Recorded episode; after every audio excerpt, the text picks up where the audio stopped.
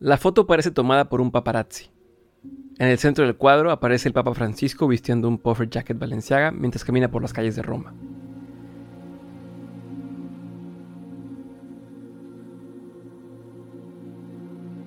La chamarra es totalmente blanca y lleva la idea del derroche católico a otro nivel. Estamos acostumbrados a siglos y siglos de opulencia en forma de oro, catedrales y anillos, pero nunca con un artículo de moda tan ostentoso. El color blanco, simbolizando la pureza de la iglesia, es una burla a todo lo divino y lo mundano. En cuanto la imagen se hizo pública, las redes sociales estallaron de ira e indignación, pero lo peor aún estaba por suceder. La imagen resultó falsa. Fue generada con el motor de inteligencia artificial Midjourney por un hombre de 31 años que vive a las afueras de Chicago y trabaja construyendo casas. No fue un experto en Photoshop, ni hackers rusos, ni los sabios del priorato de Sion intentando acabar con la imagen del Papa. Fue una persona normal, con una computadora, acceso a Internet y a una plataforma pública. Este fue uno de los primeros casos masivos de desinformación a través de una inteligencia artificial. Y a muchos nos hizo preguntarnos, ¿hasta dónde es capaz de llegar esa tecnología?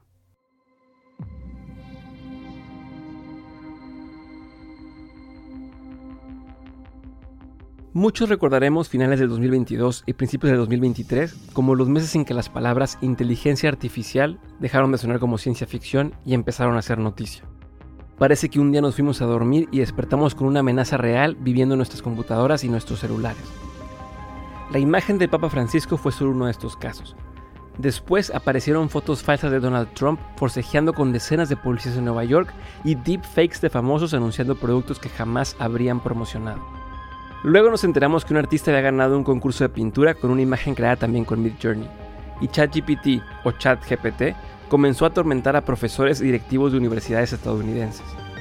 En medio de todo esto, Microsoft decidió despedir al equipo que se encargaba de mantener el desarrollo de inteligencia artificial en parámetros éticos y redobló su inversión en la compañía OpenAI, creadora de ChatGPT. Al poco tiempo apareció una carta firmada por más de mil expertos en la que pedían a las principales empresas que desarrollan estos sistemas que se detuvieran al menos durante seis meses. Seis meses de respiro. Seis meses para pensar y debatir si realmente queremos ese futuro.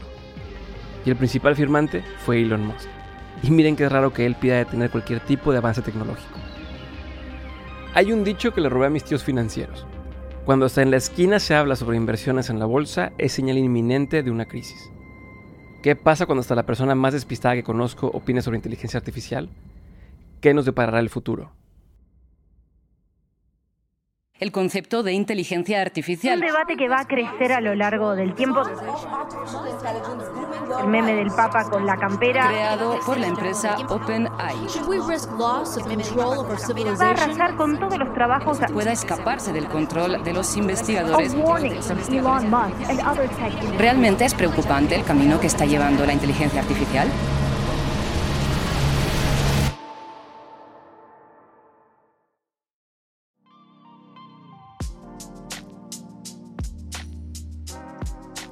Hola, soy Diego Barrazas. Bienvenidos a la segunda temporada de la serie que hacemos con nuestros amigos de Collective Academy, El futuro de todo. Collective Academy es la primera neo-universidad que conecta a aquellas personas que están o quieren estar liderando el cambio tecnológico y de mentalidad de los negocios en Latinoamérica. Esto a través de un modelo innovador de aprendizaje basado en experiencias como masterclasses, cursos, programas corporativos y por supuesto el Master in Business and Technology. En esta temporada discutiremos un tema que ha cobrado muchísima relevancia y que está causando polémica, miedo y entusiasmo en todos los campos que se puedan imaginar, desde la educación hasta la ética, pasando por el arte, la manufactura y los negocios. Repasaremos las cosas que tienes que saber para llevarte bien con la inteligencia artificial, cómo usarla para aprender, qué riesgos y oportunidades nos ofrece y hasta escucharemos una canción escrita por un robot. A lo largo de cinco capítulos tendremos las opiniones de algunos de los expertos más importantes en el tema, para darnos un panorama de las implicaciones que esta tecnología tiene y tendrá en el futuro. El futuro de la inteligencia artificial, un podcast en cinco partes sobre el presente y el futuro de la inteligencia artificial. Presentado por Dementes Media y Collective Academy. Una parte del drama que conlleva la inteligencia artificial tiene que ver con las imágenes que vemos en películas sobre los riesgos de un futuro automatizado. pero también porque utilizamos un lenguaje muy humano para hablar de computadoras. Decimos cosas como pensar y aprender, aunque no son acertadas para describir los procesos de la inteligencia artificial. Así que resulta importante tener un vocabulario que podamos compartir al respecto. Es importante que todos estemos en el mismo canal para dejar de inventar riesgos y teorías disparatadas y tener una conversación más seria al respecto. Partimos de una pregunta evidente. ¿Qué carajo es la inteligencia artificial? Soy Carlos Gershenson, soy investigador en, la UNAM y ahorita estoy en sabático como investigador visitante en el Instituto Santa Fe de Nuevo México.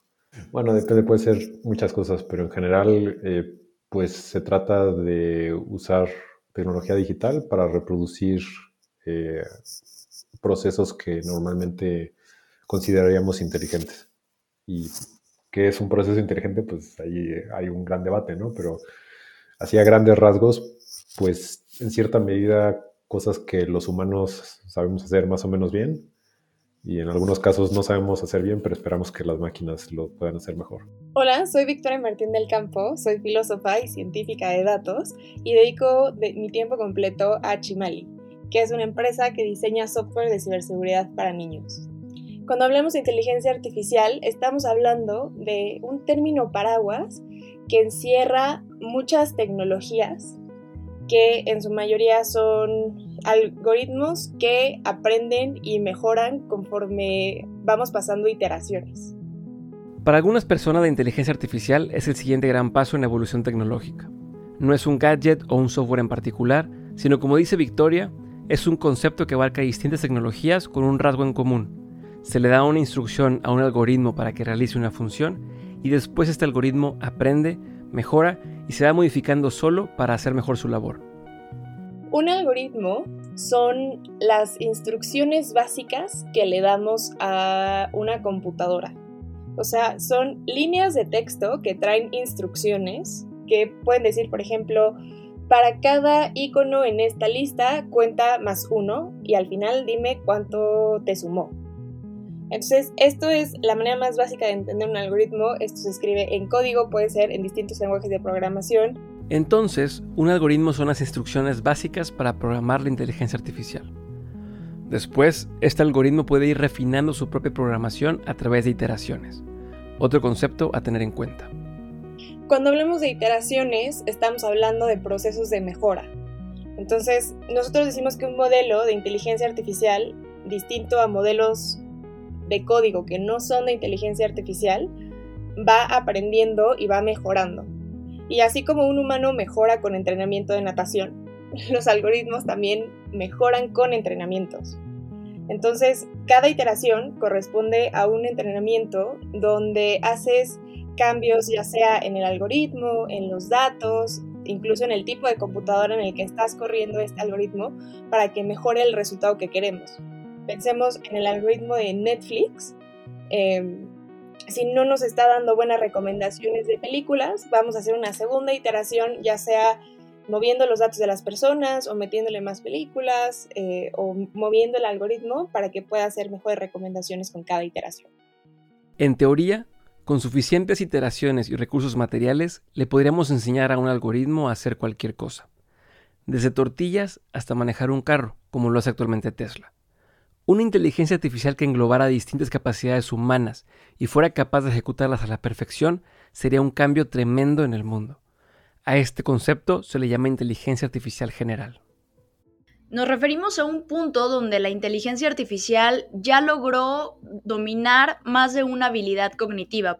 Ella es Frida Ru, una experta en inteligencia artificial que se dedica sobre todo a que las personas comprendan mejor de qué se trata este tema y cómo incorporarlo a su vida. Soy especialista en inteligencia artificial, trabajo en Google como Value Based Bidding Specialist. Una inteligencia artificial general es capaz de funcionar de manera multimodal, es decir, puede procesar imagen, y, texto al mismo tiempo o varias al mismo tiempo. Es decir, no solamente considera lo que está viendo y entendiendo con la imagen o no solamente lo que está entendiendo por el texto, sino estos dos modelos se están complementando para para tener un entendimiento general y te regresa un resultado. Entonces lo que se espera es que eh, en los próximos años, eso sí es en los próximos años, lleguemos a una inteligencia artificial general que pueda dominar varias habilidades cognitivas, muy similar a como lo hacemos los seres humanos. Si bien todo esto suena a Yo Robot o a 2001 Odisea del Espacio, en realidad ya utilizamos inteligencia artificial en muchos momentos de nuestra vida cotidiana. Una inteligencia artificial general no sería tan descabellada.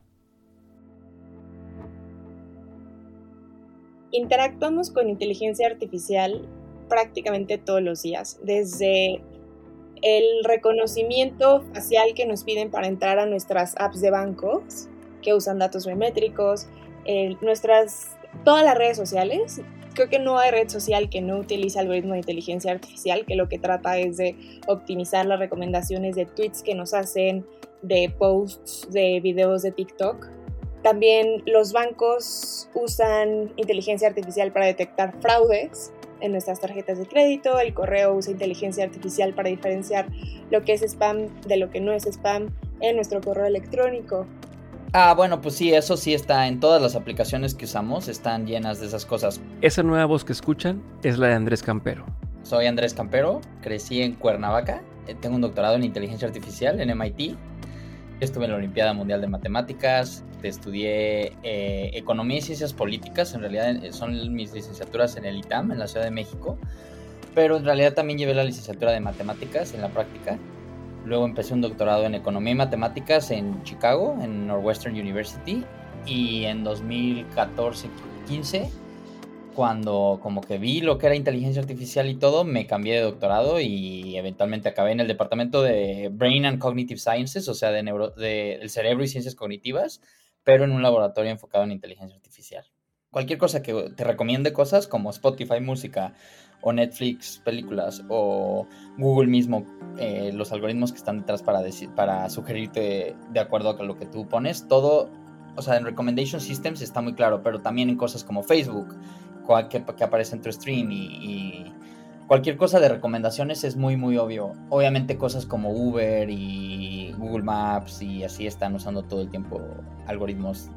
También, ¿qué cuenta como inteligencia artificial? O sea, cualquier algoritmo avanzado ya es inteligencia artificial, pues no necesariamente, pero en, pero en realidad ahora como realmente las redes neuronales específicamente se han vuelto tan buenas en la práctica, ya todo casi sí usa redes neuronales porque sería raro usar otras cosas. Pero entonces sí, cualquier cosa que donde haya optimización, probablemente esté usando esos algoritmos. Andrés menciona aquí un concepto interesante, redes neuronales. Esto se refiere a sistemas de inteligencia artificial modelados como si fueran un cerebro humano. En lugar de que la información se comparta de forma lineal, la inteligencia artificial tiene distintos nodos y niveles que la analizan y la comparten, creando relaciones impensables entre ellas. Relaciones que no alcanzamos a entender como no entendemos tampoco la forma en que funciona nuestro propio cerebro. En cierto sentido, trata de emular lo que hacen nuestras propias redes neuronales, es decir, tiene una entrada de eh, las dendritas, que son como las patitas de la neurona. Las redes neuronales artificiales que, utilizamos eh, para hacer inteligencia artificial, también tienen estas conexiones que son básicamente cómo se conecta cada uno de los nodos, es decir, cada una de las partes que programamos para la entrada de información. Creo que es una buena manera de visualizar cómo eh, la inteligencia artificial está emulando estos procesos cognitivos, si bien obviamente nuestro cerebro es muchísimo más complejo que lo que acabo de explicar, pero eh, se han basado mucho en la biología humana y también en, el funcionamiento del cerebro, de, de, cómo se conecta, de cómo va procesando la información para tratar de emular estos procesos. Entonces, sí, obviamente no es exactamente igual, pero sí ha servido conocer la estructura cerebral, la estructura de nuestras neuronas y, cómo, cómo aprendemos para enseñarle a las computadoras también a pensar y a que puedan procesar información. Justamente estas redes neuronales tienen la capacidad de procesar y computar millones de datos y sutilezas que se le escapan a la mente humana. Esto provoca la imposibilidad de entender del todo cómo funciona la red. A veces, ni siquiera sus propios creadores lo entienden. A esto se le llama opacidad algorítmica. Victoria lo explica así.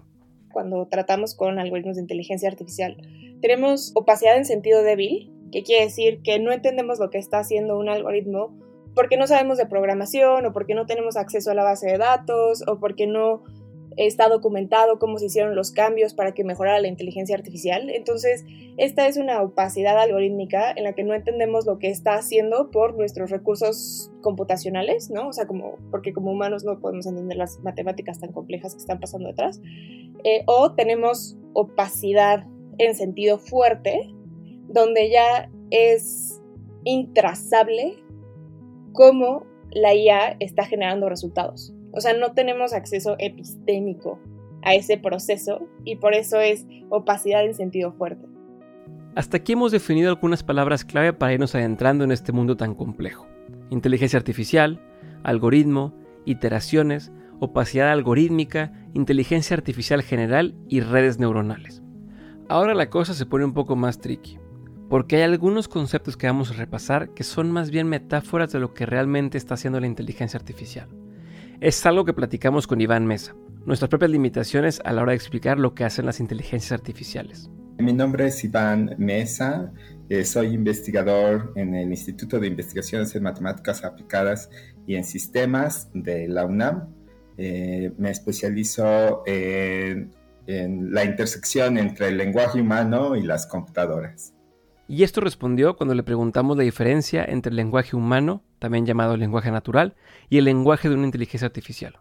La diferencia más grande posible, el lenguaje de las computadoras es totalmente preciso, no deja lugar a ambigüedad, mientras que el lenguaje que nosotros llamamos natural es el lenguaje que usamos los humanos para comunicarnos y es impreciso, es muy comunicativo de, emociones, de estados mentales y, ambigüedad está en el corazón del lenguaje humano. E, es exactamente donde me gusta trabajar, es eh, hacer que la cosa precisa, que es la computadora fría, calculadora, pueda entender el lenguaje humano. Para eso, como lo dijiste, es, perfecto. Primero tiene que pasarlo de nuestra forma imprecisa, eh, emocional, eh, ambigua, lo tiene que pasar a algo formal. Últimamente, ChatGPT usa eh, modelos matemáticos, básicamente. Lo procesa, lo analiza, lo mastica y nos da una respuesta y esa respuesta la, la regresa al lenguaje que entendemos los humanos. Y va más allá del simple problema de elegir una palabra sobre otra. Como todo el tiempo estamos limitados por nuestro lenguaje, se vuelve un reto tratar de sobrepasarlo para entender mejor. Bueno,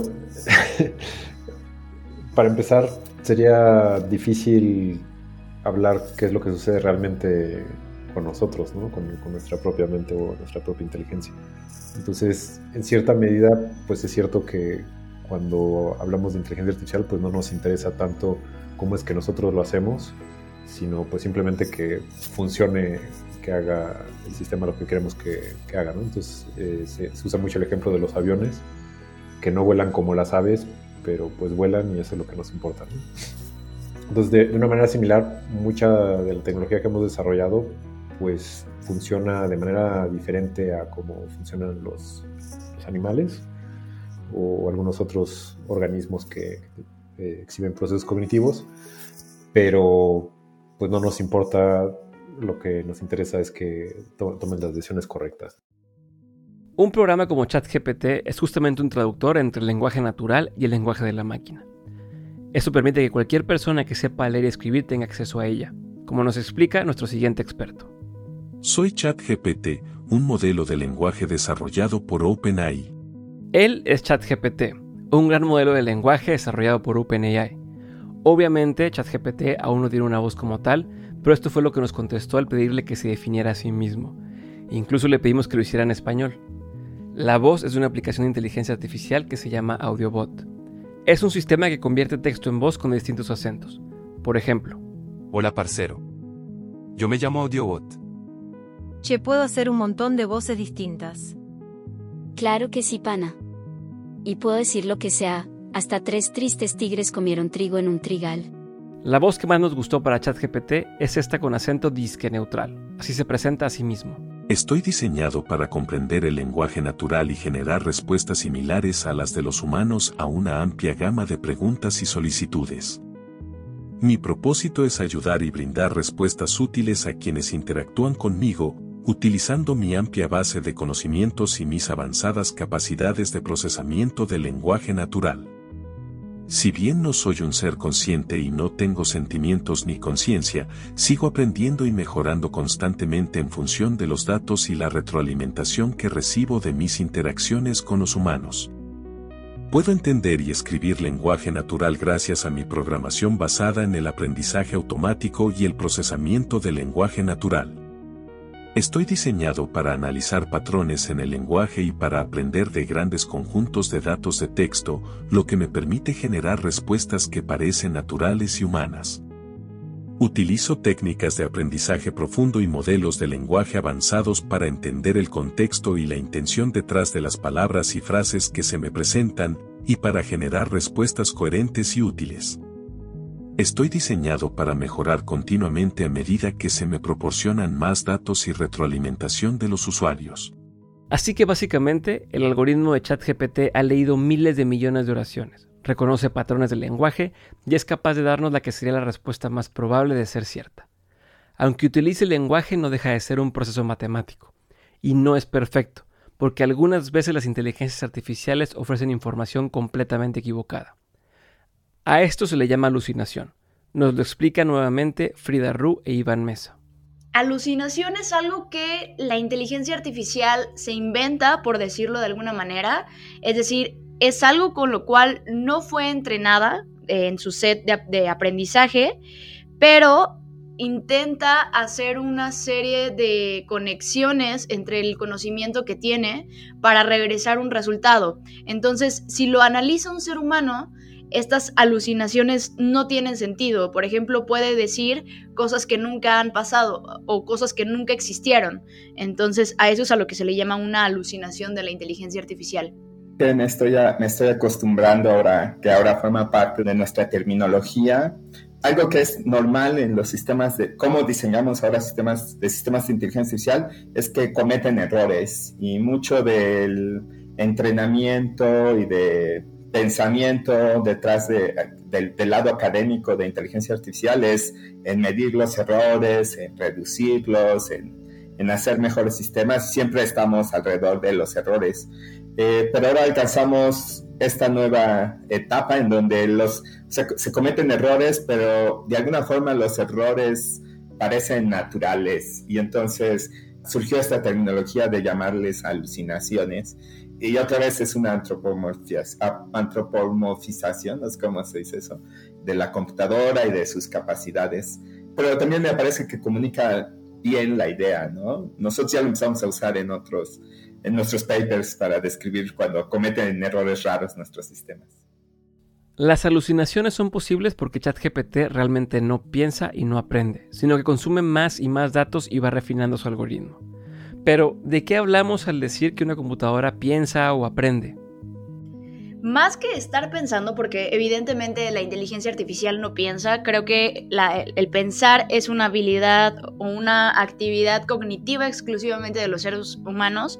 Creo que a lo que se refieren, eh, o a lo que yo a veces me refiero cuando digo, ah, está pensando, es que está llevando un procesamiento, está procesando la data con la cual está siendo entrenada y está tomando tiempo en regresarnos un resultado. Así como cuando a ti te preguntan algo, tú tomas algún tiempo para procesar esta información, pasa eh, esa información por tu cerebro y después obtienes un resultado y das ese resultado de manera escrita, de manera eh, hablada o a través de una acción. De esa misma manera, la inteligencia artificial tiene un resultado. Va a depender del tipo de inteligencia artificial que estemos entrenando para, para, saber qué tipo de resultado es el que nos va a regresar. Pero sí, básicamente es, está llevando a cabo una serie de procesamientos. Ese es el tema de usar metáforas a la hora de hablar de inteligencia artificial, que suena mucho más denso decir que una computadora piensa a decir que procesa o computa datos, porque entre pensar y sentir parece que solo hay un paso. Y si una inteligencia artificial decide sentirse amenazada por nosotros, entonces nuestra propia existencia se pone en riesgo. Y esto es justo lo que pasa cuando nos clavamos en ese tipo de lenguaje. Sí, pues digamos la, la metáfora de las computadoras como cerebros pues se han usado, pero creo que generado más confusión que, claridad. Pero creo que podemos ver tanto a los procesos cognitivos como a lo que hacen las computadoras como procesamiento de información.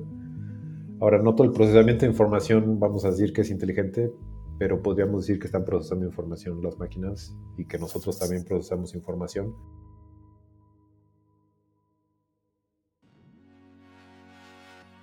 Al final del día, nuestro lenguaje inventa al mundo, pero también lo limita. Solo somos personas y necesariamente habrá malos entendidos a la hora de hablar sobre la tecnología. Pensemos en lo ridícula que suena la expresión navegar en Internet ya que la analizas un momento. Pero el objetivo de esta temporada es que nos acerquemos lo más posible a la comprensión, que podamos hablar de inteligencia artificial sin los miedos y fobias que suelen estarnos rondando. Porque como verán, el futuro puede ser desconocido, pero también muy emocionante. Una vez más, soy Diego Barrazas y les agradezco mucho por escuchar la segunda temporada del futuro de todo. Durante los siguientes cuatro miércoles estaremos explorando el futuro de la inteligencia artificial. Si quieres saber más de cómo investigamos y escribimos los episodios de esta temporada, visita dementes.mx diagonal el futuro de todo. Muchas gracias por acompañarme. El futuro de la inteligencia artificial es la segunda temporada de El futuro de todo, presentado por Dementes Media y Collective Academy.